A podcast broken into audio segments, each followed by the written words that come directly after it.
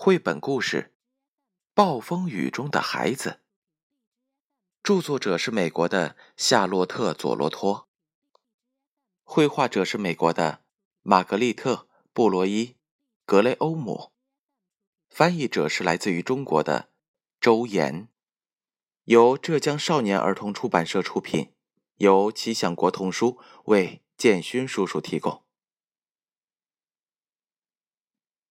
暴风雨中的孩子。这是乡下的一天，天气闷热难耐，草看起来又干又燥，毛根草蔫巴巴的，粘着尘土，雏菊白色的花盏看起来变成了灰色。所有的花儿，爬上大门的蔷薇，靠着房子的蜀葵，都无精打采的。吹在花茎上，小男孩几乎都能看见热气像雾气一般颤悠悠的从地上升起。一只小毛虫小心翼翼的爬上一片灰扑扑的草叶，又爬下去。一种特别的炎热的寂静笼罩着所有的事物。白毛猎狐梗趴在门框的格子栅栏下。躺在阴凉处睡觉，就连鸟儿也好像热得唱不出歌来。树叶间没有一丝响声，但是皑皑天空开始变化了，黄色的热气开始变成灰色，所有的事物都是同一种颜色，一个巨大的无精打采的灰色的世界，没有一丝气息扰动。也没有鸟儿歌唱，树叶没有丝毫动静，也没有微风轻拂。可是，在渐渐变暗的天色中，还有什么令人期待的东西？某种骚动起来的东西，无声无息的。那个小男孩在等待着什么？他等待着看见阴云开始形成，长长的影子投在干燥的田野上。一团一团接连移动着，直到覆盖了整个天空。世界漆黑一片，如同夜晚。一阵微微的凉风突然疾驰过树木，摇动蔷薇，将雏菊、毛茛草、野胡萝卜花和长长的草压弯，让它们发出一声悠长的银色叹息。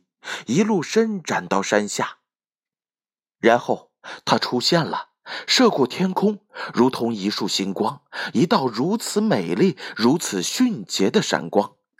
小男孩甚至都没有时间去看狂风当中挣扎挺身的花朵。哇哦，妈妈！他喊道：“那是什么？”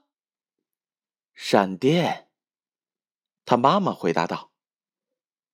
我们发明电灯的灵感就是从那儿来的。男孩想想他房间里的灯，闪着温暖金色的光；他又想想闪过天空的闪电，闪电就如一匹狂野的白狼，在森林里自由奔跑；而电灯呢，就像那温和的白毛猎狐梗，一叫它，它就会回来。而从山外某个地方，隆隆隆。嗡嗡嗡，当当当，隆隆隆的雷声来了。那是什么？小男孩喊道。云雨互相冲击，那是他们发出来的声音。他妈妈说。这时，黑暗的世界里又是一阵安静。寂静中，整个天空在一道耀眼的星光般的雷电闪耀中，瞬间被照亮。雷电迫近时，天空再次变暗，越近，雷声翻滚过来越响。骤然一声爆发，它在头顶上炸裂，一阵银雨倾灌而下，在狂风撕扯的重力下，雏菊几乎被压弯到地面。雨横扫过蔷薇花丛和树木，花木在暴风雨冰凉的大手当中翻腾着。数里之外。被暴风雨黑压压的笼罩的城市当中，一个年轻男人合上书本，起身往窗外看。在他下面的街道上，商店橱窗的灯光闪耀在湿漉漉的人行道上，每一道闪电都照亮一些跑过的行人，他们的头上顶着报纸，或者是将伞撑在前面，遮挡风雨。高楼的顶部像是被暴风雨的黑暗切掉，城市里瘦小的树环绕在栅栏中，挣扎着站稳脚跟。而风则从树枝上将树叶撕扯下来，汽车轮胎经过时发出刺啦刺啦的声音。在海岸边，一个老渔夫站在没过靴子的波浪中，风声雨声可怕的泼溅在他的油布雨衣上，雨水和大海的浪花打湿了他的脸。雷电咆哮，其他什么声音都听不见，黑色波浪狂野的泼溅声听不到。冲击在布雨衣上的雨声也听不到，世界上似乎什么都不存在了，除了这令人震撼的、让耳朵裂开的隆隆隆、嗡嗡嗡、当当当、隆隆隆的雷鸣，伴随着一束束撕裂云层的闪电。而接下来的一瞬，又发生什么了呢？欢迎大家继续收听下一期《暴风雨中的孩子》。我是建勋叔叔，让我们下期再见。